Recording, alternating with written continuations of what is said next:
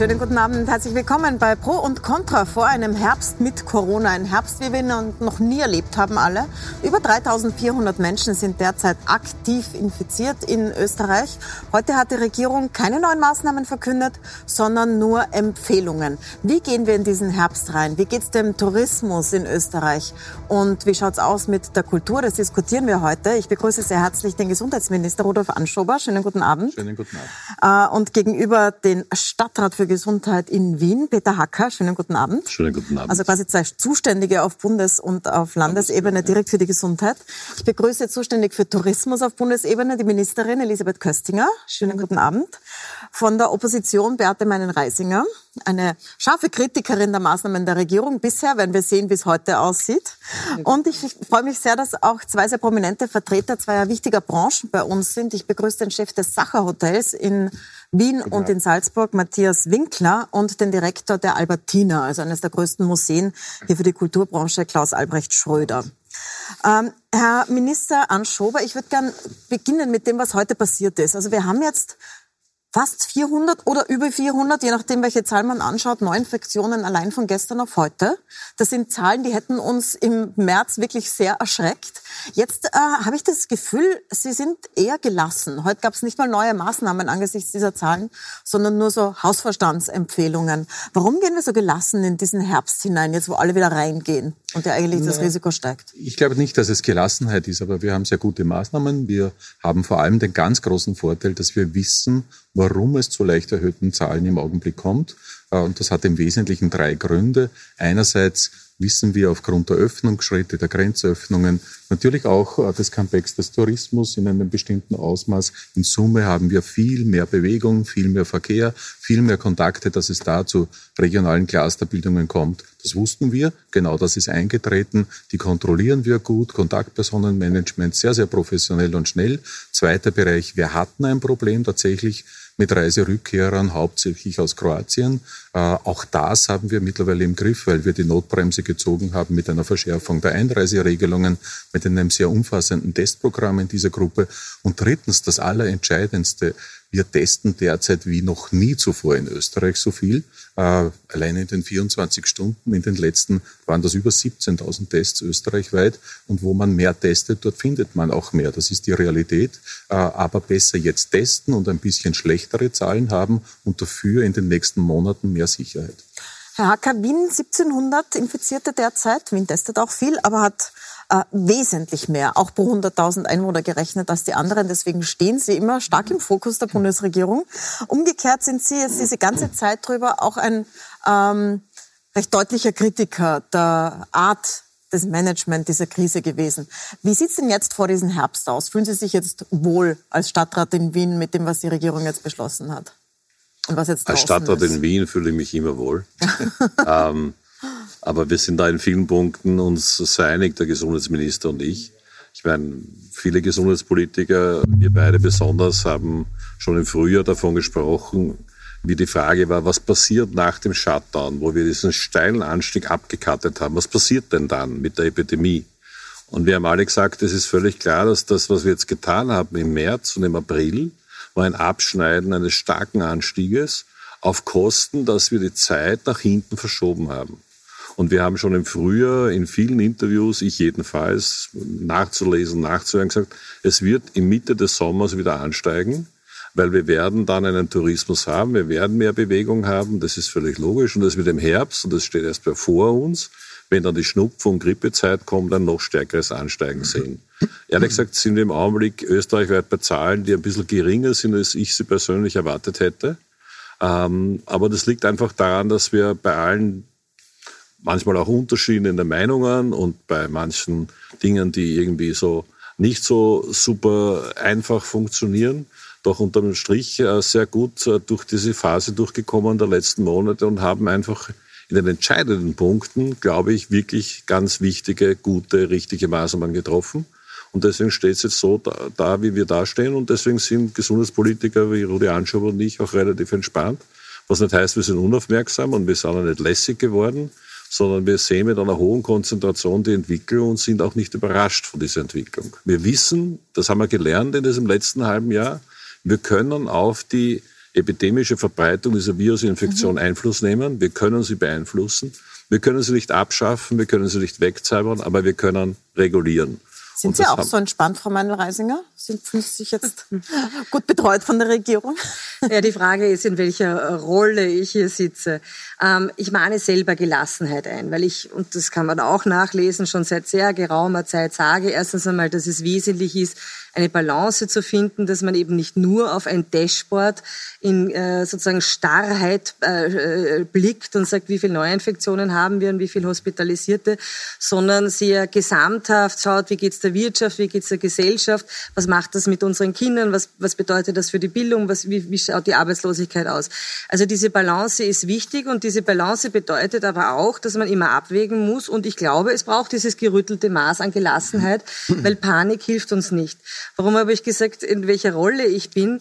Weil ich bin auch in der Rolle einer Mutter und wir haben nächste Woche Schulstart und da hat es mich schon heute gewundert, muss ich sagen, äh, diese Pressekonferenz. Ich werde sicherlich nicht jetzt schaffen, Maßnahmen und wieder Grundrechtseingriffen das Wort reden, aber wir gehen in eine Situation, wo ganz viele Eltern, Lehrerinnen, Lehrer, aber auch die Kinder, aber auch der Tourismus, gerade der Stadttourismus, äh, Stadthotellerie für den Winter, Perspektiven und Klarheit braucht. Und zwar Klarheit dahingehend, was passiert, wenn.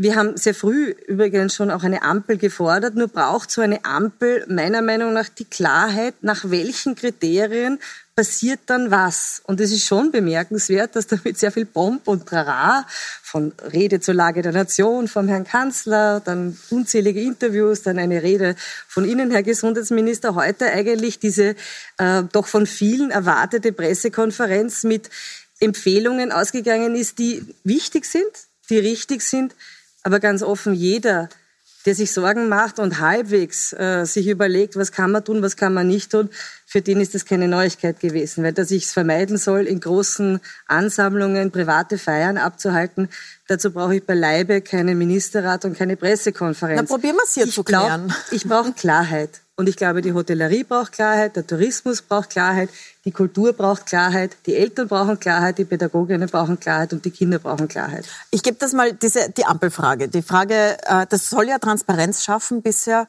weiß man eigentlich nur, dass es eine gibt. Was heißt das? ja, wie steht die Ampel zum Beispiel? Ist das jetzt alles grün? Gibt es jetzt gelbe? Ist Wien, wird Wien jemals rot sein?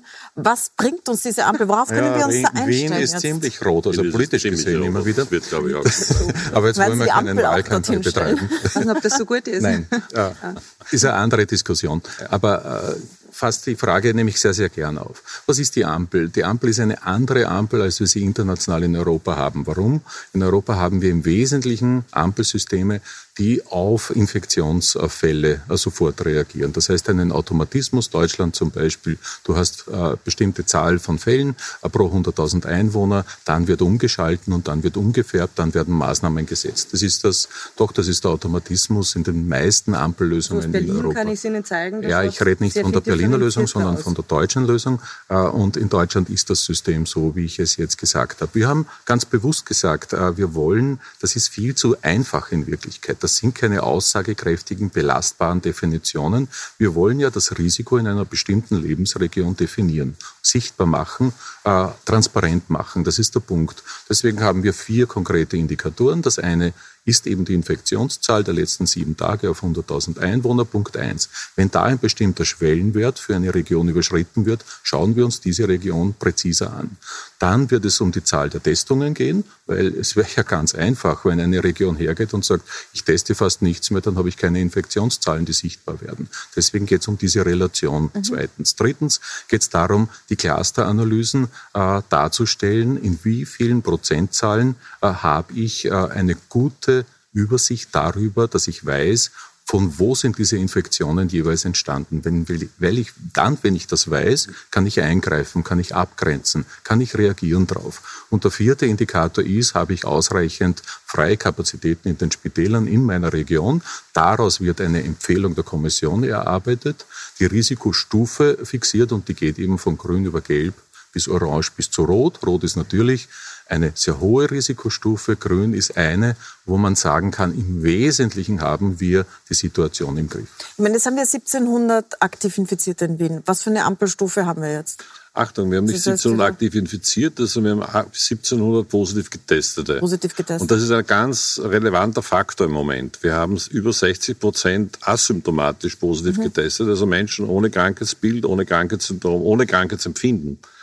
Ähm, und das ist einer der Punkte, und da bin ich sehr froh, und da sind wir auch äh, uns sehr einig, ähm, dass wir diese Ampel, die wir in Österreich haben wollen, eben in der richtigen Darstellung auch bringen, wie komplex diese Frage ist.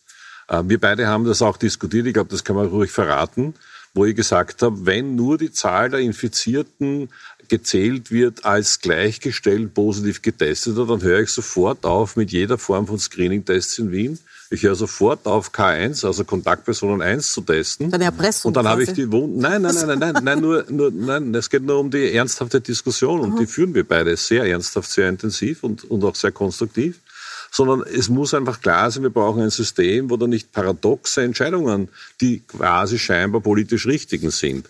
Ähm, ich kann nicht zulassen, dass aufgrund dessen, weil ich viele Screening-Tests schon im Mai angeordnet habe in Wien, sozusagen die Diskussion, die wir geführt haben über Screening-Tests, sehr ernst genommen und gesagt, okay, wir werden das in Wien machen und das ziehen wir durch seit mhm. März. Seit Mai kann es nicht sein, dass dann deswegen die Betriebe in Wien andere Maßnahmen umzusetzen haben als in anderen Bundesländern die Kulturbetriebe, die Veranstaltungsbetriebe etc. Ich möchte gerne bei dem anschließen, was die Frau Meindl-Reisinger gesagt hat. Wir brauchen im Augenblick echte Kraft, echte Ideen, echte Initiativen, um nicht nur den Wintertourismus in den Skiorten ähm, wieder zu beleben. Wir brauchen eine unglaubliche Initiative im Städtetourismus. Wir haben einen, einen furchtbaren Einbruch im Städtetourismus. Und ehrlich gesagt, der Städtetourismus bringt in Wien, alleine in Wien, in einem normalen Monat 100 Millionen Wertschöpfung für die Republik. Das fehlt uns im Augenblick pro Monat. Und das zählt alles zusammen von den, von den Kultureinrichtungen über die Veranstaltungseinrichtungen, sowieso unsere gesamte Hotellerie, mhm. die gesamte Gastronomie und das können wir nicht wegatmen. Und das ist das, wo ich im Augenblick, ehrlich gesagt, mir viel mehr Initiativen erwarte und auch, ehrlich gesagt, lieber Pressekonferenz sehe, als wie, Entschuldigung, vier Minister oder ein Bundeskanzler und drei Minister, die sich über Empfehlungen in einer Gesundheitsfrage äußern eh schön, die Maßnahmen sind alle richtig, die gesagt wurden, aber mir fehlt im Augenblick ein bisschen das Impulsive, um die Wirtschaft in Schwung zu kriegen. Frau Ministerin, Sie sind zuständig für Tourismus und während es ja nicht so schlecht ausgesehen hat, wo ein See oder ein Berg in der Nähe ist jetzt im mhm. Sommer, da hat das halbwegs funktioniert mit dem Urlaub in Österreich, teilweise sehr gut funktioniert, aber in den Städten gar nicht. Also in Wien, wir kommen auch gleich noch auf die, auf die Betroffenen und fragen mhm. nach, aber jetzt so konkret, also was soll denn da passieren? Was ist denn die, was gibt's denn für Planungssicherheit?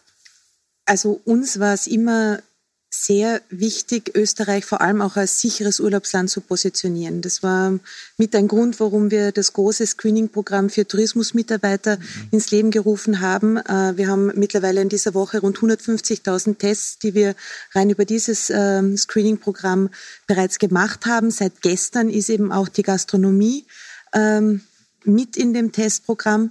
Jetzt wird sich einfach der Aufenthalt wieder stärker in Innenräume verlagern und bis äh, Herbst, Winter, bis es kühler wird, ist es einfach entscheidend auch äh, für den Tourismus, für die Sicherheit, ähm, dass eben auch die Mitarbeiter getestet sind, dass wir als Urlaubsland äh, durchaus damit auch Werbung machen können. Äh, wir sehen einen großen Unterschied zwischen Stadt und Land. Das war jetzt Darf speziell ich da im kurz Sommer. Einhaken, weil derzeit ist Österreich ja in mehreren Ländern auf der Liste der Länder, wo man Quarantäne braucht. Also wenn jemand aus Finnland in Österreich Urlaub macht, muss er zwei Wochen in Quarantäne. Ebenso in baltischen Staaten, ebenso also in mehreren nordischen Staaten, in Großbritannien. Wie passt das zusammen mit dem, was Sie sagen? Es ist durchaus ein Unterschied, ähm, ob jetzt die größeren Infektionszahlen in Ferienregionen sind.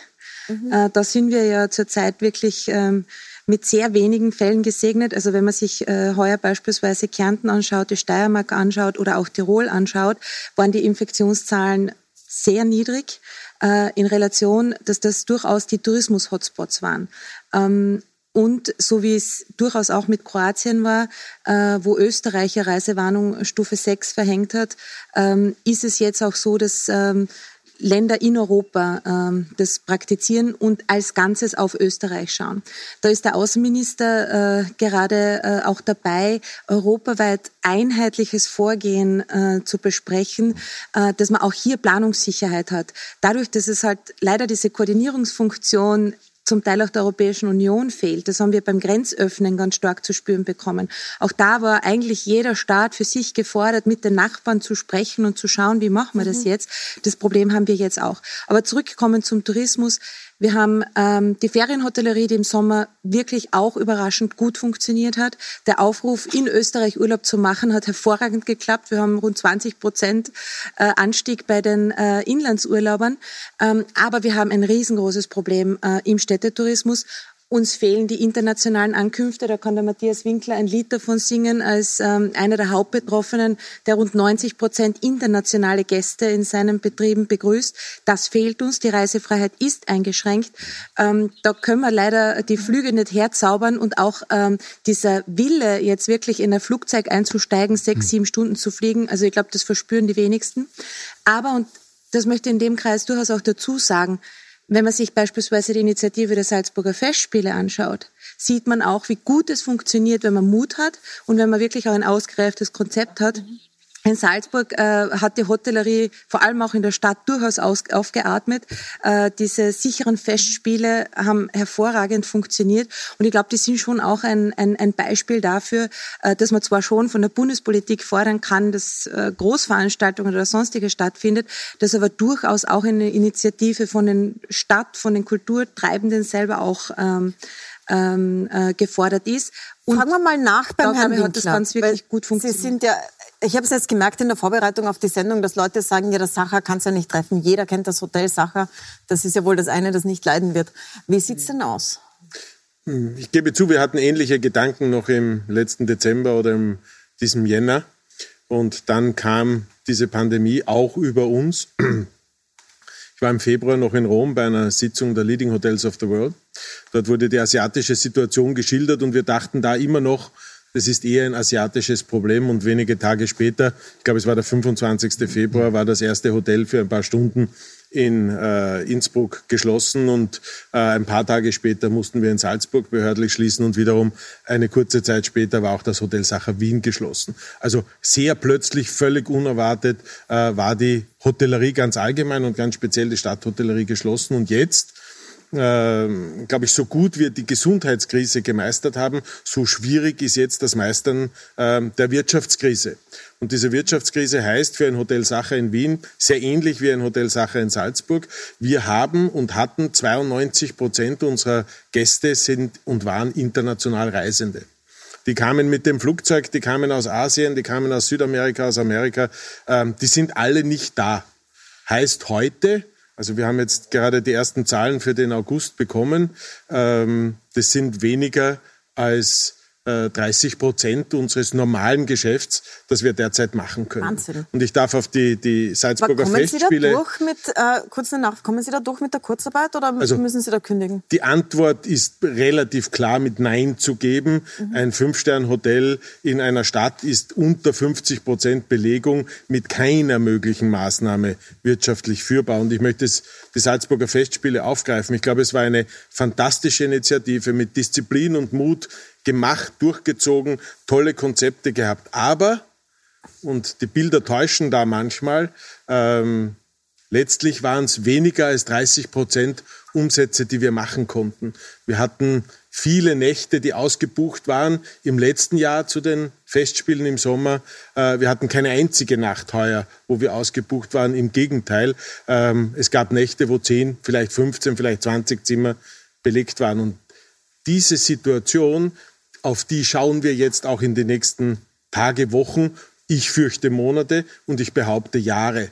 Wir sehen aus den Wirtschaftskrisen 2008, wir sehen aus der Wirtschaftskrise äh, oder aus der Krise 2002, Terroranschlag, all diese Dinge, internationale Ereignisse und da hat es nicht mal gesundheitliche Einschränkungen gegeben, haben wirtschaftlich katastrophale Langzeitfolgen, ganz besonders für die Stadthotellerie.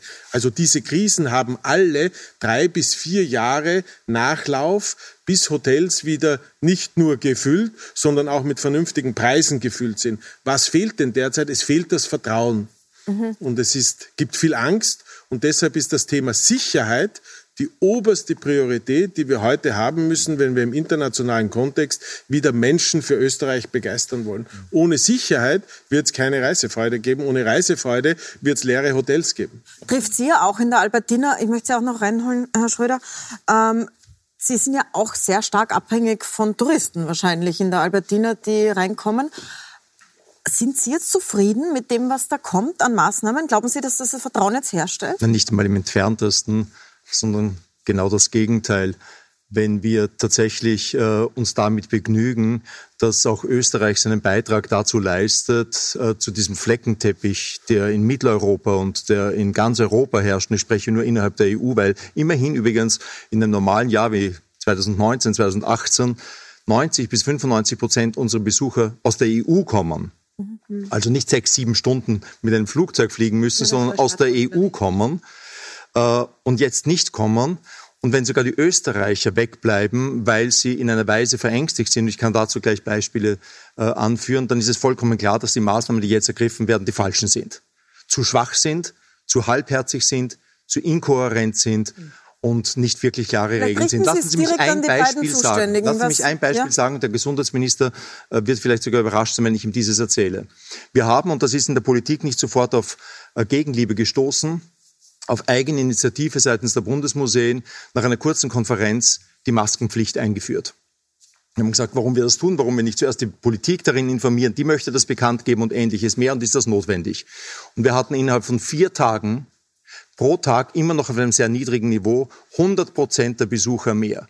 Wir hatten bis dahin am Tag 20 und ich bin ein Fan von Kennzahlen, durchschnittlich 20 Beschwerden von Menschen, die zu unseren Kassen gekommen sind, mit Maske, andere gesehen haben, sie haben keine Maskenpflicht und wieder gegangen sind. Seit damals, seit wir das eingeführt haben, haben wir in der Albertina auf niedrigem Niveau 40, 45.000 Besucher. Zwei Menschen sind gegangen, weil sie die Maske nicht tragen wollten. Allein das Gefühl, ah, wir können jetzt darüber reden, was die Maske hilft oder nicht hilft, als Gefühl zu wissen, der andere ist nicht mein Feind und nicht mein Infektionsherd, hat uns die doppelten Besucherzahlen beschert. Darüber hinaus gibt es so viele andere Maßnahmen, die uns helfen würden und die unterbleiben, weil jeder in seinem kleinen Schrebergarten eigene Regeln aufstellt, die mir angesichts eines Wortes, das Sie, Herr Minister, gerade äh, verwendet haben, vollkommen unverständlich sind. Sie haben zu Recht gesagt, Sie haben sich eingestellt auf diese äh, neuen, höheren Infektionszahlen, weil die Menschen wieder reisen, weil es wieder einen Tourismus gibt. Lassen Sie mich das übersetzen weil wieder Mobilität da ist. Als wir mit Quarantäne geantwortet haben, und zu Recht, und sehr gut, und Österreich hat uns wirklich äh, geschützt, dass wir viele Tote zu beklagen hätten, war es klar, dass jede Regel, die ich in Ried im Innkreis aufstelle, auch in Linz gilt. Aber jetzt, wo wir wieder nur mobil sind, stelle ich fest, dass Menschen in einem Ort sind. Es wird grün sein wahrscheinlich. Dem persönlichen Verhalten nach ist es grün. Das lebt dieser Mann, das lebt diese Frau fünf Tage und dann fährt sie nach Linz einkaufen. Und dort wäre rot, wer auch heute schon diese Situation ist. Und er weiß nicht, wie er sich umstellen soll. Ich war überrascht, dass ich in das heißt, einem Hotspot des Tourismus, von dem Sie sprechen, in einem westlichen Bundesland, einem wirklichen Hotspot, auf der einen Straßenseite eine Bäckerei war. Wir hatten Maskenpflicht. Alle sind mit Masken hineingegangen. Sieben Meter lange Vitrine hinter Glas sind ähm, Semmeln bis Topfengulatschen gestanden. Genau gegenüber in der Fußgängerzone hat dieselbe Bäckerei eine Konditorei betrieben. Sieben Meter lange Glasvitrine plus vier Tische. Keine Maskenpflicht. Das konnte niemand nachvollziehen. Und Herr diese Inkonsequenz führt an den, zu Verunsicherheit. An den Minister, weil da, äh, da ist ja sehr viel Vorwurf in Ihrer Stimme und in Ihren Nein, Worten. Ähm, wir brauchen Regeln nicht in Österreich, sondern Antwort, in Europa. Und Sie haben recht, das ist keine Europa-Angelegenheit, leider, das müssen wir sagen, Gesundheit. Aber dass es nach sechs, sieben Monaten nicht gelingt, dass die Gesundheitsminister an einem Tisch sitzen und sagen, wenigstens basale, basale Regeln müssen überall gelten, stattdessen ihre nationalen Regeln haben und dann schließen wir lieber Grenzen. Und welchen Schaden das anrichtet, kann ich Ihnen sagen. Vor wenigen Tagen hatten wir pro Tag 1600, 1700 Besucher, darunter 12 Prozent Ungarn. Mhm. Heute null Prozent. Lieber schließen wir eine Grenze, als dass wir sagen, ich kann in Wien nicht in einen Club gehen, ich kann in einen verdichteten Innenraum in Kroatien nicht gehen, aber ich muss nicht Grenzen schließen. Dass es nicht möglich ist, ganz einfache, kohärente Regeln durchzusetzen, von Bayern bis Mecklenburg-Vorpommern, von Frankreich, Spanien bis Österreich, ist mir persönlich schleierhaft. Herr Minister, direkte Antwort. Sie sind dann gleich danach dran. Grundsätzlich haben Sie recht. Natürlich wäre das eine absolut bessere Regelung. Ich bin ein glühender Europäer und nicht nur deswegen würde ich es für vernünftig und richtig empfinden, gemeinsame Basisstandards, zumindest Grundstandards zu entwickeln. Realität ist, das war bisher nicht möglich. Das, was wir geschafft haben, äh, das ist, dass wir jetzt äh, ein großes europäisches Projekt, aber vielleicht kommen wir mal im Detail dann äh, noch darauf zu reden, nämlich das Impfprojekt als Europa angehen, weil es ja völlig sinnlos ist, wenn das kleine Österreich mit dem großen Pharmagiganten verhandelt, sondern als Europa haben wir eine andere Marktmacht. Und das funktioniert jetzt auch. Und ich bin sehr zuversichtlich, das ist nur ein Beispiel, wie Europa stärker sein kann. Aber Herr Minister, ich möchte auch noch eine Antwort auf diese Maskensache. So das ist eine interessante Beobachtung, dass die Maskenpflichten mehr total interessant, ja. Äh, und werden wir mitnehmen in die Arbeit und dass die Maske uns in den nächsten Wochen noch deutlicher begleiten wird. Ich sage es einmal ganz vorsichtig. Das wird die Realität. Darf ich Darf Ihnen noch eine Statistik unserer Besucher mitteilen? Wir hatten, und das hat sicher vielen Kulturpolitikern in den letzten zweieinhalb Jahrzehnten, seit ich in der Albertina bin, gefallen, äh, und manche wollten es noch jünger, einen Altersschnitt, der im Schnitt wahrscheinlich bei 55 bis 60 Jahren lag. Mhm. Er liegt heute bei unter 40 mhm. Jahren. Mhm. Das heißt, nicht nur die Risikogruppen ab 80 oder ab 65 bleiben uns aus. Wir haben 400.000 Besucher in den letzten Jahren jedes Jahr aus Österreich gehabt. Auch die Österreicher fehlen, weil sie verängstigt sind. Jetzt ist, ist jeder befriedigt, weil er sagt, wir haben viele Erkrankte zwar, aber sie zeigen keine Symptome. Mhm. Ja, tatsächlich, die 15- bis 45-Jährigen sind in einem überdurchschnittlich hohen Maße erkrankt und die anderen bleiben zu Hause. Sie kommen nicht in die Albertine, sie gehen vermutlich nicht äh, ins Theater, sie gehen vermutlich nicht so in die Öffentlichkeit, wie sie es gewohnt waren, weil wir sie unglaublich geängstigt haben und ihnen nicht jenes Gefühl der Sicherheit geben, das wieder zu einem normalen ich, Leben ich für möchte, sie führt. Ich möchte, möchte da noch einmal anschließen, weil diese Maskenpflicht verpflichtend freiwillig eine Diskussion ist. Wir hatten die Maskenpflicht ja in der Gastronomie und Hotellerie vorgeschrieben, die wurde dann fallen gelassen. Wir haben selbstverständlich unter dem Titel Sache mit Sicherheit, SMS, war für jeden Mitarbeiter klar, vorgeschlagen, wir bleiben bei den Masken. Und haben, sind damit in eine interne Diskussion gegangen. Nicht ein einziger Mitarbeiter war dagegen.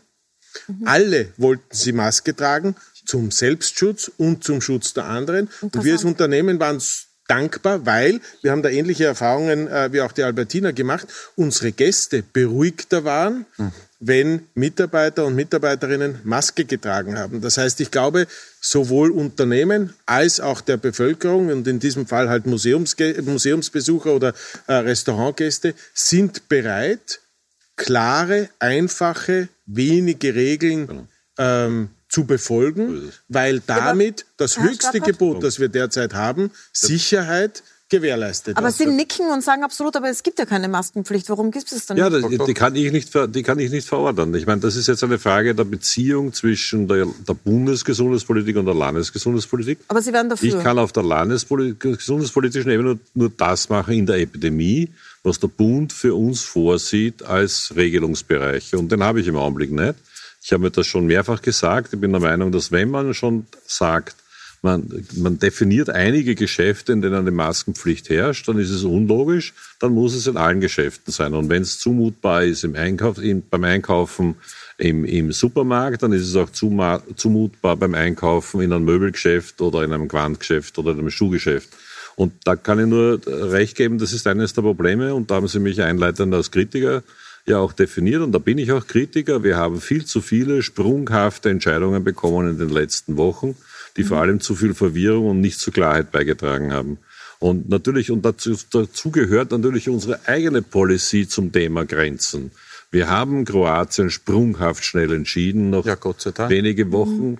wenige Wochen davor gesagt, es ist kein Problem, nach Kroatien in Urlaub zu fahren. Weil es da auch keines war davor. War. Es hilft aber du nichts. Kennst die Zahlen. Ich kenne die Zahlen. Darf ich sagen, in 14 Frau Reisinger ist, aber der ist Punkt ist, wenn wir sagen, wir leben in einem Tourismus, in einer Tourismuslogik, in einer Tourismuswirtschaft, die davon abhängig ist, dass es einen Tourismus innerhalb Europas gibt, dann tragen wir auch Verantwortung für die Art und Weise, wie wir uns da drinnen bewegen. Mhm. Deswegen habe ich auch vorgeschlagen, nicht einen Grenz, eine Grenzschließung zu machen, sondern zu überlegen, die Teststrategie an den Grenzen zu verändern. Du also weißt ich, das ganz genau. Ähm, da haben einige Bundesländer gemeinsam Schwierigkeiten, das umzusetzen. Stadtrat, aber, ich würde gerne was sagen. Aber, ich wollte nur den Satz fertig, den Gedanken fertig sagen. Aber nur weil es schwierig ist, etwas umzusetzen, braucht man die Strategie gleich verwerfen. Bitte. Also ich würde gerne ein paar Dinge sagen, weil es sind jetzt ganz viele Themen, äh, unter anderem die Frage Wirtschaft, wie geht's da weiter, aber vor allem auch Europa. Und da muss ich schon Schnappen sagen, Sie sich eins raus von meinen Reisinger, das Ihnen am würde meisten gerne Herzen auch gerade. das Recht des Herrn Stadtrats in Anspruch zu nehmen, meine eigenen Gedanken äh, zum Ausdruck zu bringen. Ich hab, höre das ja sehr gerne und mit offenen Ohren, dass ich jetzt von Seiten der Regierung höre, dass es wichtig wäre, ein gemeinsames europäisches Vorgehen zu haben. Ich habe ein wenig den Eindruck, dass es jetzt passiert, wo Österreich sozusagen ähm, auf, der, auf der schwarzen Liste einiger Länder ist und man, ähm, wenn man aus Österreich kommt, in Quarantäne muss. Österreich war sehr schnell dabei, selber Entscheidungen zu treffen, welche Grenzen man schließt und offen hält. Und ich habe keinen einzigen Beitrag im Frühjahr oder im Frühsommer oder im Sommer gesehen von Seiten der Regierung für einen gemeinsamen europäischen Weg wirklich mit Leidenschaft zu kämpfen umso besser, wenn es jetzt ein Umdenken stattfindet, wo man auf einmal erlebt, dass man vielleicht auch, doch auch drunter leidet, wenn es nicht dieses gemeinsame europäische Vorgehen gibt. Man leidet, es leiden die Menschen drunter, die über der Grenze auch Beziehungen haben. Es leidet die Wirtschaft drunter, gerade übrigens auch die Industrie, die natürlich im grenznahen Gebiet ganz viele Arbeitnehmerinnen und Arbeitnehmer haben. Und es leidet natürlich der Tourismus drunter, weil die Planbarkeit fehlt. Jetzt komme ich zur Wirtschaftssituation und noch einmal zur Sicherheit die möchte ich noch einmal ergänzen um Planungssicherheit. Warum ist das so wichtig und warum poche ich auf diese Klarheit bei der Ampel? Ich weiß nicht, Herr Winkel, Sie werden das wahrscheinlich besser wissen als ich. Wie gehen Sie jetzt ans Weihnachtsgeschäft? Kriegen Sie schon Anrufe von Leuten, die sagen, wie ist das eigentlich bei euch? Kann ich buchen, kann ich nicht buchen? Wie wird das ausschauen? Wird es eine Ballsaison geben, ja oder nein? Ich nehme an, Sie können nicht erst im Oktober beginnen mit den Werbungen oder Planungen für Weihnachten oder die Ballsaison. Daher, Herr Minister, wir haben ja auch ein Gesetz in Begutachtung, das massive, wieder massive Grundrechtseingriffe vorsehen würde ich bin froh, dass Sie uns zugehört haben und zumindest auch das Parlament zukünftig, äh, ich hoffe, nicht nur einbeziehen, sondern dass es auch zustimmen muss. Aber darum soll es jetzt nicht gehen. Das heißt, es sind ja Maßnahmen am Weg, die man, gesetzt, die man setzen kann. Und auch eine Ampel in der Vorbereitung. Das heißt, es kommt ja da was. Nur wenn das dann, so wie Sie gesagt haben, gestern, glaube ich, was im, im Report, Ende September dann quasi mit dem Gesetz und allem steht, das ist zu spät. Ja, das hängt vom österreichischen Nationalrat ab. Wenn ihr früher Sitzung macht, gern. Wir ja, hören gut, jetzt aber, gleich die Antwort. Wenn Sie früher ein Gesetz in Begutachtung gegeben hätten, auch. Ja, ja. Wir aber hören gleich ganz offen. Wir machen eine kurze Pause, sind gleich zurück und nehmen diese mh, hm, doch sehr deutliche Kritik auf. Bleiben Sie dran, wir sind gleich wieder da bei Pro und Contra.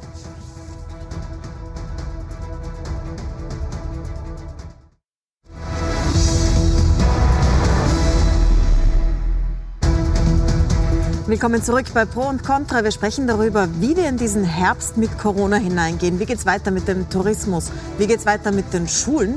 Und es gab gerade recht deutliche Kritik hier von Stadtrat Peter Hacker, der gesagt hat, es wird zu viel hin und her gesprungen.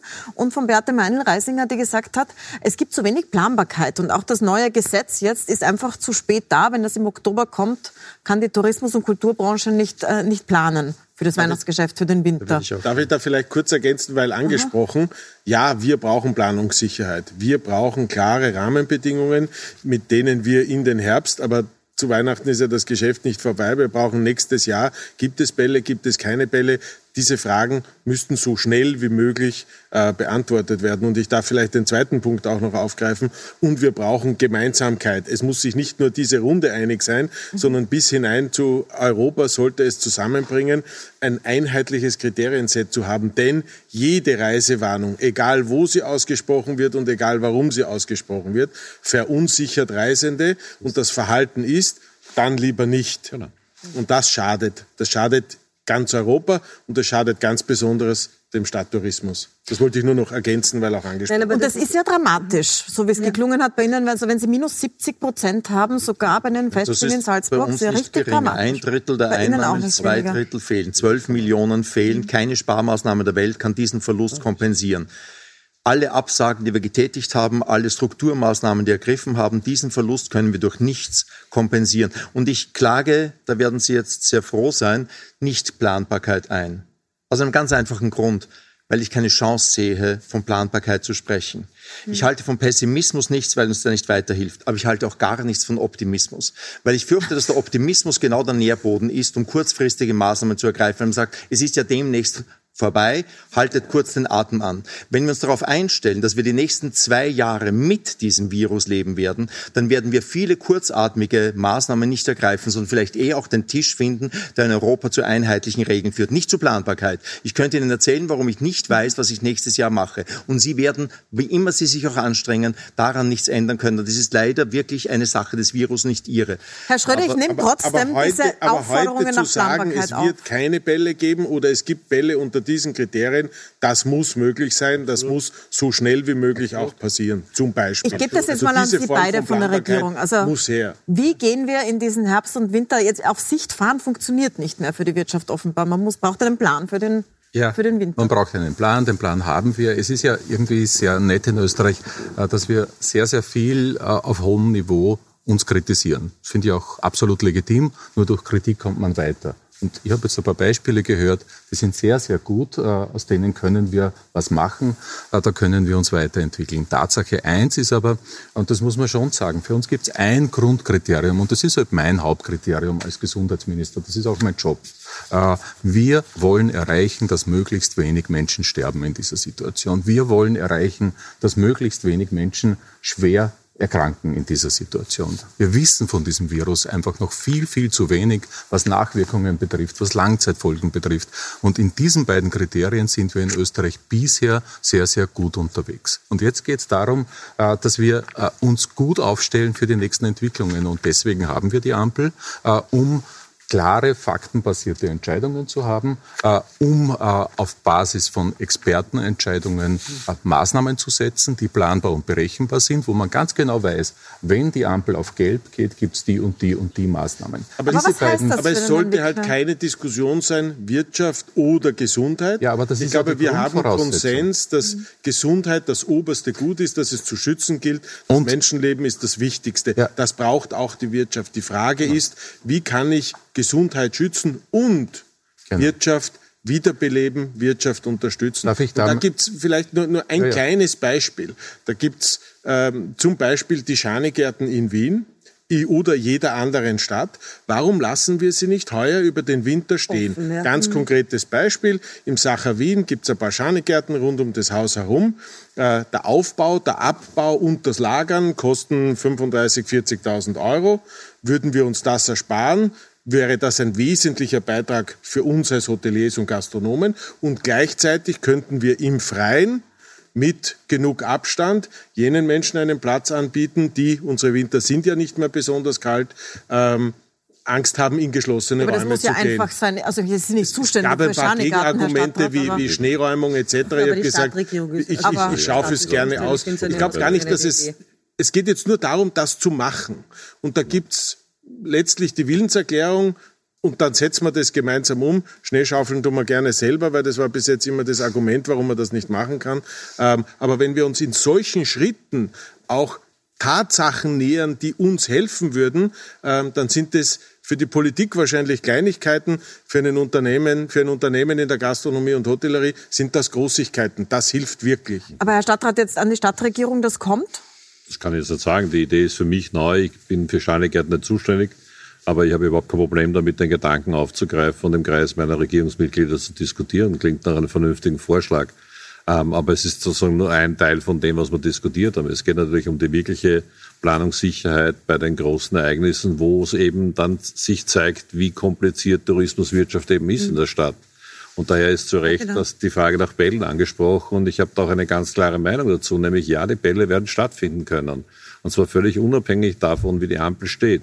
Es können nur die Rahmenbedingungen unterschiedlich sein. Und das ist ja der Grund, warum wir an dieser Ampel im Sinne dessen, was der Minister vorhin gesagt hat, auch mit dieser Differenziertheit arbeiten. Es werden die Rahmenbedingungen sich verändern, aber das Ereignis als solches kann stattfinden. Zu Recht hat die Frau Bundesministerin die Salzburger Festspiele vorhin zitiert. Dann können wir auch die Festspiele in Wien zitieren. Auf jeder Ecke finden Kulturveranstaltungen statt, den ganzen Sommer hindurch. Mit einer unglaublichen Kreativität haben Kulturschaffende in ganz Österreich verstanden, was die Grundspielregeln sein müssen, die eingehalten werden müssen, um den bestmöglichen Schutz zu machen. Und daher braucht es auch eine ganz klare Aussage. Und das wollen wir weiter haben. Und das wollen wir auch nicht durch Ampelschaltungen unterbrechen. Der das heißt, egal wie die Ampel steht, es wird Bälle geben. Ich habe eine ganz klare Aussage dazu getroffen, ähm, dass ich der Meinung bin, dass wir natürlich das unter anderen Rahmenbedingungen haben werden. Darum habe ich auch den Begriff der alten Maskenbälle wieder verwendet. Bin ernsthaft der Meinung, die Maskenbälle Nein, wurden. Die Augen und nicht. nein, nein, nein, nein, nein, nein, nein, nein. Tut mir, tut mir echt leid. Die Maskenbälle sind entstanden in der Zeit der großen Epidemien des Mittelalters. Und die Schnabelmaske, weil man damals glaubt hat, die Pest wird verhindert, indem die Leute beim Schnabel sind. Maßnahmen, die im Mittelalter bereits aktuell waren. Ja, tut mir leid. ähm, aber der Punkt ist, und es spricht gar nichts dagegen, sich sehr ernsthaft, nicht spaßhaft, ernsthaft mit der Frage zu beschäftigen, Maskenbälle zu einem Prinzip zu erklären, diesen Gedanken aufzugreifen und weiterzuentwickeln, weil dann ist es eine Frage nur, wie viel Maske muss sein, aber man kann doch unbedingt jetzt sagen, wir machen jetzt eine Maskenballsaison. Und das glaube, ist auf jeden Frau Fall. Frau Ministerin ist dran, Herr einen, einen, einen, einen Einwand äh, zu der Wichtigkeit der Kulturveranstaltungen, der Sportveranstaltungen zählen vor allem eben auch in Österreich Messen, Kongresse. Ähm, das ist einer unserer wichtigsten Wirtschaftsfaktoren. Da haben wir das Beispiel, dass wir bereits vor dem Sommer Rahmenbedingungen geschaffen haben, die auch jetzt halten. Wir sehen nur trotzdem die Schwierigkeit, beispielsweise Aussteller dann auch wirklich herzubringen. Also die, die Angst und die Unsicherheit ist leider eine sehr große. Also speziell in dem Bereich Messen ähm, haben wir bereits in einen Messestand vom Ausland, wenn er nicht weiß, dass er, ob er in Quarantäne muss, wenn er zurückkommt, ob er gar nicht reinkommt. Ja, das ist das, das, ist, das, ist das, das ist das Zweite. Nur da haben wir es wirklich bereits seit Monaten äh, auch geschafft, klare Rahmenbedingungen für die Veranstalter herzustellen, unter welchen Voraussetzungen sie sie organisieren äh, können. Wir haben jetzt in Tulln, die Messe wird stattfinden, Herbstmessen Morgen. werden stattfinden. Ähm, also einige Beispiele haben wir schon. Es darf nur nicht darüber hinwegtäuschen, dass klare Rahmenbedingungen dann gleich bedeuten, es, wie, es ist wieder absolut erfolgreich. Und Ministerin, ähm, das Missverständnis ist, dass Ihre Rahmenbedingungen nicht darüber entscheiden, ob diese Messe hier stattfindet. Wir machen in der Albertine in den letzten Jahren jedes Jahr 160 Sonderveranstaltungen. Mhm. 160. Und jetzt sind es null. Nicht eine. Wir haben für nächstes Jahr Voranmeldungen null. Nicht eine. Nicht, weil ihre Rahmenbedingungen nicht klar wären. Wenn wir im nächsten Jahr im Frühjahr, 15. Februar, Edward Munk und die Folgen nicht äh, durchführen können, eine Ausstellung mit Kosten von zweieinhalb Millionen, bei der wir etwa 450.000 Besucher normalerweise erwarten würden. So liegt es nicht die Durchführbarkeit oder das Scheitern daran an ihren Rahmenbedingungen, mhm. sondern an den Reiseunsicherheiten. Hätten Sie jemals gedacht, dass zwischen Frankreich und Großbritannien, zwischen zwei der größten Museen, dem Louvre und dem British Museum, heute kein Austausch stattfinden kann? Die Rahmenbedingungen in Frankreich sind klar, die Rahmenbedingungen in England nicht sehr klar, aber es sind ja. welche da. Aber die Reisebeschränkungen verunmöglichen jegliche ja, Mobilität. Ich würde gerne, aber wir kommen da dann insofern nicht weiter, weil äh, die Bitte war ja für klare Rahmenbedingungen. Ich wollte nur kurz ein Beispiel Einheitliche bringen. Rahmenbedingungen. Ähm, also ich glaube, was ja. man daran sieht, ist ja eines, wo ich ja auch, oder wir auch als Neos äh, recht kritisch waren. Und das jetzt möchte ich auch erläutern noch einmal. Und ich glaube, jetzt sieht man auch, warum. Ich habe schon sehr stark gespürt und ich höre das auch jetzt immer wieder in verschiedenen Wortwendungen, übrigens gerade von Ihnen, Frau Köstinger, dieses ähm, Austria First, ja, also wir zuerst. Ähm, die Österreicher machen in Österreich Urlaub. Wir produzieren in Österreich. Wir konsumieren österreichische Produkte. So sehr ich das irgendwie rührig finde und es ja auch äh, ganz gut funktioniert hat, so sehr offenbart das letztlich in einem in einer so vernetzten Volkswirtschaft wie Österreich ist, so weltoffen ist und auch der Wohlstand, den wir in Österreich haben, in einem so dermaßen großen Ausmaß davon profitiert, dass wir eben offen sind, was das Problem dieser Position ist. Mhm. Wenn auf der ganzen Welt jedes Land sagt, mein Land zuerst. So ist es. Dann sagt Wien zuerst oder Ried im Innkreis zuerst oder Bad Aussee zuerst und dann sagt der Nachbar aber ich zuerst. Das ist eine wirklich schwierige Position und ja. dieser Position und diesen Vorwurf müssen Sie sich gefallen lassen, leisten Sie in der Bundesregierung mit Holodrio Vorschub. Hm. Nein, nicht Darf Sie. Es, man kann keine österreichische Bundesregierung, da muss ich Ihnen widersprechen, kritisieren, na, na, bitte, ohne nicht alle Regierungen... Frau Ministerin Köstrin antworten. Und dann ist Herr Schröder wieder dran. Bitte, Frau Ministerin ist ja sehr leicht, äh, wenige, wenige Monate nach einem Lockdown dann äh, quasi alles wieder äh, zu kritisieren, was war. Aber wir haben äh, speziell im März die größte Rückholaktion an Österreicher jemals in der Geschichte der Aber Zweiten Republik gehabt. Wir wussten, dass die Pandemie nicht vorbei ist. Ich habe mit ganz vielen äh, Tourismusministern in ganz Europa telefoniert. Wir haben gewusst, wenn beispielsweise in, äh, in, in, in Ländern, die mit äh, Flugzeug zu erreichen sind, Griechenland, die Balearen, wenn es dort wieder zu größeren Auf, Auftreten von Infektionen kommt, wie kriegen wir unsere Österreicher dann auch Aber wieder zurück? Das, mit, das, das war mit auch ein Grund, warum wir aufgerufen haben, heuer den Urlaub Urlaub in Österreich zu verbringen. Und ja, es macht einen Unterschied, äh, ob die Österreicher eben auch hier bleiben, das Fehlen der, der Gäste aus dem Ausland kompensieren. Das hat in der Ferienhotellerie wirklich auch sehr gut funktioniert oder nicht. Und dasselbe ist auch mit den regionalen Wirtschaftskreisläufen. Wir sind in einer Ausnahmesituation. Jetzt können wir natürlich so tun, als ob alles so wäre wie immer, ist es aber nicht. Und wir haben riesengroße Schwierigkeiten und es macht einen Unterschied, speziell in dieser schwierigen Zeit, ob man halt dann beispielsweise auch ähm, lokal einkauft und äh, oder online bei Amazon bestellt. Also ich mache liebe regionalen Einkauf, so, aber wir müssen wieder in ein Wachstum kommen und dazu nicht, brauchen wir Vernetzung. Ja, brauchen wir die Öffnung. Aber, aber, aber Frau Meinreisinger, das stimmt ja nicht, dass wir uns nicht vernetzen. Wir, das, diese Situation, in der wir sind, ist jeder. Sie tun immer so, als ob nur wir diese Schwierigkeiten und die Herausforderungen hätten. Nein, wir sind mittlerweile. Da. Ich kann Sie genau. auch sagen, vielleicht, so vielleicht kann ich aber, aber so gut stehen wir halt auch nicht da. Vielleicht kann ich da ein Stück äh, Wahrheit beitragen aus der Realität. Also ich habe den Aufruf, in Österreich Urlaub zu machen, nicht verstanden als ihr dürft nirgendwo anders hinfahren, mhm. sondern letztlich als Werbung. Ähm, probiert es doch auch einmal in Österreich. Und das hat funktioniert, ja, hat muss funktioniert. man sagen. Ja, hab wir gesagt. haben in Salzburg zum Beispiel über Nein, die... Ich gesagt, das hat funktioniert. Wir haben in Salzburg ein Angebot... Ich höre in ganz vielen Argumenten... Wir haben in Salzburg ein Angebot an die Salzburgerinnen und Salzburger gemacht. Macht doch mal Urlaub im, in der eigenen Stadt, in dem Hotel, und, Hotel. Und, und, und, schaut euch, und schaut euch die Stadt einmal aus diesem Blickwinkel an. Sind die Träume gedacht, vieler Eltern mal von das, zu Hause von den Kindern Ja, diese Träume können im Sacher wahr werden lassen. Also sind alle herzlich eingeladen und das wurde nicht nur zehnfach, nicht nur zwanzigfach, sondern das waren knapp 200 Nächte, äh, die so über den Ladentisch gingen. Ich möchte nur auf einen Punkt hinkommen. So sehr wir kritisch mit der Vergangenheit umgehen können, es war eine neue Situation. Es war für alle letztlich eine Herausforderung. Die Frage ist ja, wie kommen wir jetzt nach vorwärts? Womit kommen wir genau, nach vorwärts? Das ist ja mein Punkt. Und Darf egal, was wir tun, ich möchte nur den Punkt machen, letzter Punkt. Äh, egal, was wir tun werden, die Stadthotellerie blickt auf ein desaströses wirtschaftliches Ergebnis hin. Ich traue mich für die Ferienhotellerie nicht zu sprechen. Ähm, aber ich glaube, auch dort sind bis auf ein paar Ausnahmen an Seen oder besonders schönen äh, Bergpanoramen, auch dort ist die Situation schwierig. Und was bedeutet das? Das bedeutet, dass wir letztlich einen wirtschaftlichen Schulterschluss brauchen. Wir müssen alle zusammenhelfen. Was ist denn das Sacher Wien ohne die Albertina? Was ist es denn ohne die Oper? Wenn wir das Kulturangebot nicht haben, wenn wir das Kunstangebot nicht haben, wenn wir all die anderen Dinge nicht haben. Und das werden wir nur gemeinsam hinkriegen. Aber das bedeutet auch, und wir hatten heute zu Mittag eine erste Telefonkonferenz zum Thema Problem Stadttourismus. Ähm, wir diskutieren den Winter ja immer eigentlich alleinig am, am Thema Après-Ski und alle wissen, dass es das so nicht mehr geben wird. Die Debatte greift also zu kurz. Was tun wir denn in Wien im Jänner?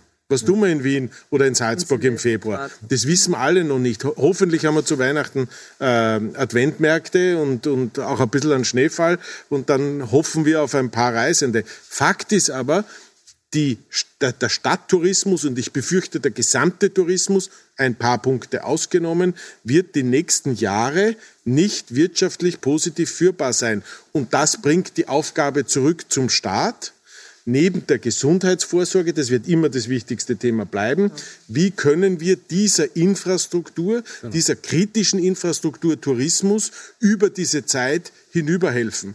Und Danke, das wird ohne Hilfe nicht genau, gehen. Und da sind wir beim Thema Wirtschaft, wo ja auch, muss man sagen, vieles gar nicht so gut funktioniert hat, gerade am Anfang der Krise wo wir immer darauf hingewiesen haben, dass es da mal um schnelle Rettungsringe gibt, die man wirft, ohne lang zu fragen. Und da ist immer noch ganz viel auch nicht ausbezahlt. Und auch da wieder bei der Frage der besten, naja, also ich kann Ihnen ja die Zahlen nennen. Das ist ja zwischen Ankündigung ich würde gerne das Thema und Realisierung langsam abschließen. Ein Grab, nein, das kann man nicht abschließen, weil es so wesentlich ist. Und auch deswegen muss man das für 2021 weiterziehen. Weil die Frage eines Fixkostenzuschusses wird Sie wahrscheinlich 2021 genauso beschäftigen. Die Frage der Kurzarbeit wird uns beschäftigen. Die Frage der Art des Anstiegs der Arbeitslosigkeit. Weil wie schon der Herr Winkel gesagt hat, die werden nicht alle in Kurzarbeit weiterbleiben, sondern wir fürchten uns vor einem massiven Anstieg der Arbeitslosigkeit jetzt im Herbst. Und da fehlen mir ganz ehrlich die Antworten. Da wird sehr viel gemurkst. Machen Sie Ihren Job und weniger PKs. So, das ist mein Aufruf. Challenge, kurze Antworten, Frau Ministerin und Herr Stadtrat dazu. Also rein nur die Weiterentwicklung auch des Fixkostenzuschuss für speziell betroffene Branchen abgezielt auch auf den Tourismus, äh, der jetzt ab September gilt, Stadthotellerie, Reisebüros, Reisebusunternehmen, äh, Veranstalter. Das ist eine ganz, ganz große äh, Schar, auch an Unternehmen, denen die Geschäftsgrundlage vollkommen fehlt, haben wir auch zurzeit bis zu 100 Prozent der Fixkosten, äh, die ersetzt werden. Und es ist auch schon anteilsmäßig der Unternehmerlohn auch äh, mit mhm. drinnen. Also wir haben auch hier versucht, äh, Kurzarbeit sind wir mittlerweile im Modell 3, äh, weil genau diese Mitarbeiter halt dann auch äh, äh, quasi zu, zu versorgen, zu schauen, äh, für sie äh, Abfederungen zu finden, ganz entscheidend ist. Also da sind wir durchaus auch dran. Ich möchte nur den Punkt nicht stehen lassen. Wir sind da nicht einer Meinung und äh, nicht, weil ich eine Regierung verteidigen will. Das ist weder meine Aufgabe. Die Hilfen, die angeboten wurden, und die Hilfen, die konzipiert wurden, haben schon einen wesentlichen Beitrag geleistet dafür, dass wir über diese Krise kommen können. Manches hätte schneller funktionieren können, manches hätte noch mehr sein können.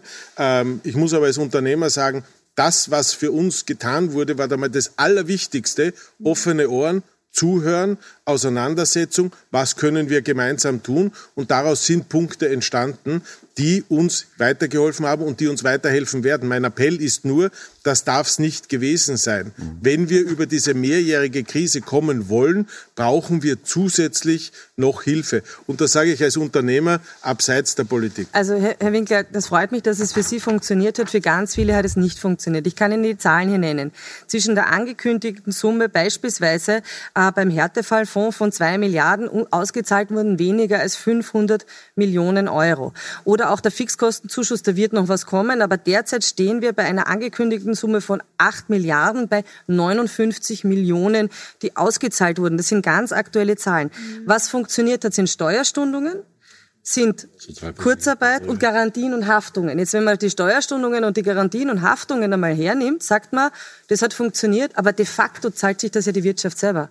Das ist ja im Prinzip nichts anderes als eine Verlängerung und es muss wir zurückgezahlt werden. Wir alles selbst also, zahlen, also, weil der Staat ich, nichts ausgeben sagt, kann, was er, was er, nicht vorher das von ist uns sowieso, eingenommen sowieso klar. hat. Ja? Aber mir also, geht es darum, dieses ewige Reden davon, was alles hier an Geld in die Hand genommen wurde und die Realität schaut einfach anders aus. Das sind ja die Zahlen ja von Ihren, das sind ja Ihre Zahlen. Ja, aber wir, also das beginnt ja alles Nochmal eine kurze Antwort. Also Härtefallfonds darf nicht jetzt dann zu den Schulen einfach. Na, Entschuldigung, aber das wird in, in, in zwei Tranchen ausbezahlt. Und das ist ja klar, also ich kann ja nicht auf Verdacht, und Deutschland hat das beispielsweise gemacht. Sie, Sie haben zu Recht auch kritisiert, dass es am Anfang durchaus länger gedauert hat.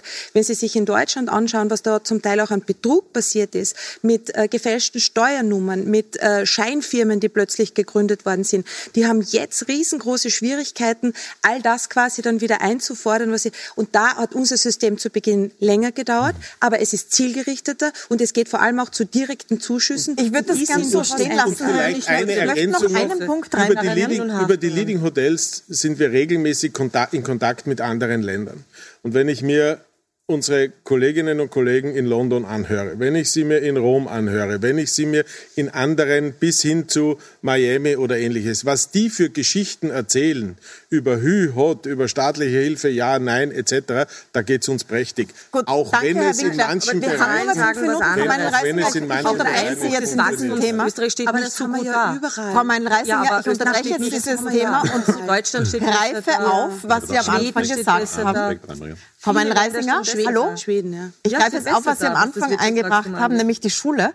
Wir haben nämlich noch sechs Minuten Sendezeit und ich möchte noch die Schule einbringen, die immerhin am Montag startet. Das heißt, es ist etwas, das sehr, sehr viele gerade bewegt. Was viele bewegt, ich, also an Sie beide, die Gesundheitspolitiker, zum Abschluss. Äh, Kinder über zehn und Teenager sind gleich ansteckend wie Erwachsene. Trotzdem sollen sie jetzt den ganzen Tag in geschlossenen Räumen ohne Maske sitzen mit den Lehrern dazu. Viele melden sich jetzt bei uns und sagen, wo ist die Logik bei dieser Regelung? Warum halten wir Abstand, dürfen nur zu 25 feiern, aber die Kinder sitzen zu 25 stundenlang in einem Raum? Was ist da die Logik, Herr Minister? Erstens einmal stimmt es nicht. Äh, Kinder sind nicht gleich ansteckend wie Erwachsene. Äh, das ist nicht so. Da gibt es äh, sehr klare Belege dafür, dass wir zwar auch eine Situation haben, wo man es nicht zu 100 Prozent ausschließen kann. Deswegen mhm. muss es Vorsichtsmaßnahmen geben. Die gibt es auch. Ich finde, der Herr Bildungsminister hat das sehr, sehr gut vorbereitet diesen Herbst mit ganz konkreten Rahmenbedingungen, genau das, was eingefordert wird, damit wir im schulischen Bereich, und ein gewisses Risiko ist da, das stimmt schon, aber wir müssen doch, wie immer, da gebe ich der Frau Klubub, Frau absolut recht, eine Balance schaffen zwischen dem, was wir im Leben wieder ermöglichen, schrittweise, das ist ja auch unter, unter Gesundheitssituation. Und für mich, um noch einen Satz äh, zur Diskussion vorher auch anzuknüpfen und äh, einzubringen, für mich ist es ja nicht 100 oder 1, dass wir von heute auf morgen wieder in eine Normalität kommen. Das fordern Sie ja auch nicht ein, das erwarten Sie ja auch nicht. nicht Aber für mich ist es ein Prozess, wo wir Schritt für Schritt wieder Sicherheiten schaffen müssen. Und Salzburger Festspiele sind jetzt nicht nur im Sommer der Frequenzbringer gewesen, aber sie haben signalisiert, ja, es geht. Wir haben Darf Modelle. Ich Salzburger Festspielen ein Wort darf sagen? Ich, jetzt, ich habe wirklich viel ja. zugehört.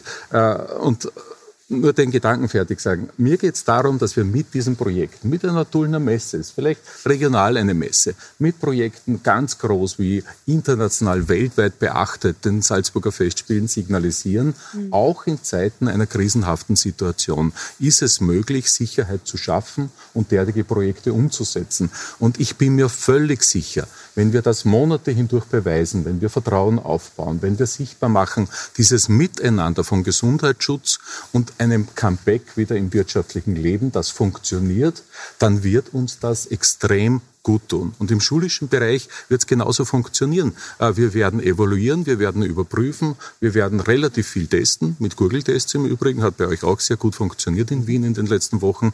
Äh, und äh, das heißt, es gibt immer eine Kontrollperspektive mit drinnen, weil ein Risiko ist da, das stimmt. Ich denke, das Erste, das gehört auch zu dieser Frage der Sicherheit und auch der Signalwirkung von Information. Wir müssen wegkommen von unserem täglichen Wettbewerb der besten Zahlen und der schönsten Zahl und der hübschesten Zahl und der Interpretation von Zahlen, die ganz was anderes aussagen. Äh, wir tun so, als würden wir täglich Zahlen veröffentlichen über den Status des gestrigen Tages in der im Infektionsgeschehen.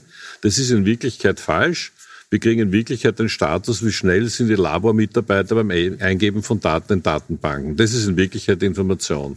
Und das bringt uns eine ziemliche Hysterie hinein. Und da bin ich auch sehr froh, dass die Corona-Ampel richtigerweise nicht den täglichen Schaltungsstand in irgendeiner Form abspiegeln will, sondern wir jetzt auf den Rhythmus von einer Woche umschalten was sehr notwendig ist, um diese, diese Hysterie und auch die Angst, die sich aus dieser Hysterie und dem täglichen Wettbewerb und dann schauen wir nach, wo ist die Best-of-Liste heute und wie war sie gestern und wie ist das Ranking. Aus diesem Wettbewerb müssen wir rauskommen, um klarzumachen, wir bewegen uns grundsätzlich einmal bei der Frage um eine ansteckende Krankheit.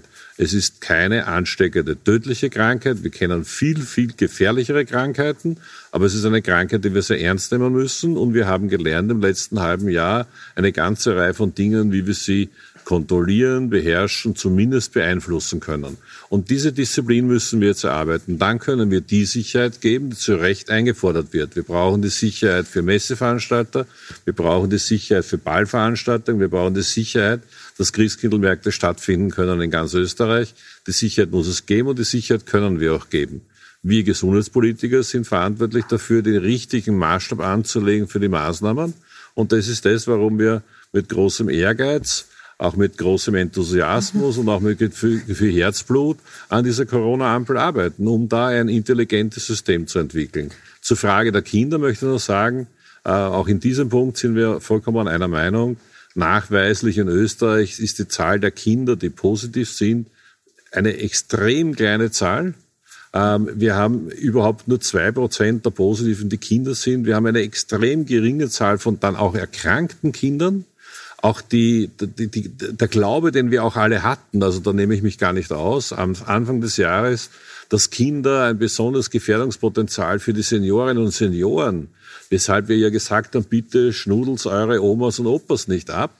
Das hat sich in der Zwischenzeit gezeigt, dass die Übertragbarkeit des Virus durch die Kinder an die Senioren und Senioren wesentlich geringer ist, wir das völlig überschätzt haben. Und da kann man nur sagen, es muss einen, und es kann auch mit, mit, mit großer Bedenkenlosigkeit ähm, einen, einen, einen guten Schulstart geben, weil wir auch sehr fokussiert sein werden auf die Schule. Wenn es einen positiven Fall geht, werden wir mit den gesundheitsbehördlichen Maßnahmen sofort hineingehen. Wir können schneller testen. Wir haben unsere Logistiken verändert. Wir werden auch angenehmer testen können. Ähm, und das sind die Begleitmaßnahmen, um einen guten Schulstart zu ermöglichen. Danke sehr. Jetzt sind wir tatsächlich am Ende der Sendezeit. Äh, ein Satz, Frau Meller-Reisinger, weil Sie so also, gequält schauen. Ja, weil ich finde schon, dass gerade die verantwortlichen Politiker im Gesundheitsbereich noch mehr Verantwortung haben, als die Balance zu finden, sondern genau dafür Sorge zu tragen, dass dieser Bereich in der Verwaltung auch funktioniert. Wenn die Tests dauern fünf Tage, wir hatten jetzt einen Fall in Salzburg, fünf Tage, dann ist das einfach zu lange.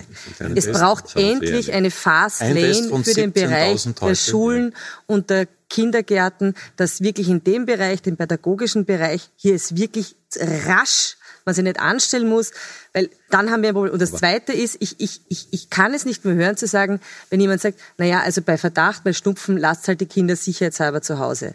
Damit überträgt man wieder die gesamte Verantwortung auf die Eltern, meistens auf die Mütter und sagt, ihr seid verantwortlich herauszufinden, das? das ist jetzt überall gestanden und das wir, ist auch wir beide das, äh, sicher Wir zwar das sicher, wir sicher nicht. Ja, dann schaffen Sie klare Kriterien und schaffen Sie die, die Möglichkeit, dass auch die Pädagoginnen und Pädagogen sich rasch an jemanden wenden Gut, dann können. sagen wir noch die Kernkriterien für die Schule. am Montag die Schule und all das, was Sie hier gesagt haben, was angeblich so klar ist, ist für viele Lehrer, für viele Direktoren und für viele Eltern gar nicht klar. Es gibt seit zwei Wochen vom Bildungsministerium ganz klare Leitlinien, genau. was passiert bei Grün, was passiert bei Gelb, Wir wissen halt was nicht, passiert wo die Ampel Orange. steht. Wir Wenn wissen es am mich, Freitag und am Montag beginnt die Schule, Herr Sie Minister. lassen mich nicht ausreden, okay? Doch, aber das ist ja genau die Frage. Bitte, Herr Minister, Sie haben das Schlusswort. Lassen Sie mich einen Satz formulieren, das wäre freundlich, würde wirklich positiv empfinden. Nein, es gibt ganz klare Leitlinien, ganz klare Kriterien für die Schule, die kennt mittlerweile im schulischen Bereich jeder. Äh, die sind kommuniziert. Erstens. Zweitens, na selbstverständlich ist eine Pandemie eine Situation, wo sich in einer Woche etwas verändern kann. Also ich kann Ihnen, ja. niemand auf der Welt kann Ihnen garantieren, äh, wie die Situation in drei Monaten sein wird. Wir arbeiten daran, dass sie bei uns möglichst stabil ist, äh, mit aller Kraft, die wir haben. Und da sind viele im Einsatz, da engagieren sich extrem viele. Und ich bin eigentlich sehr stolz, was da bei den Gesundheitsbehörden geleistet wird in diesem Österreich.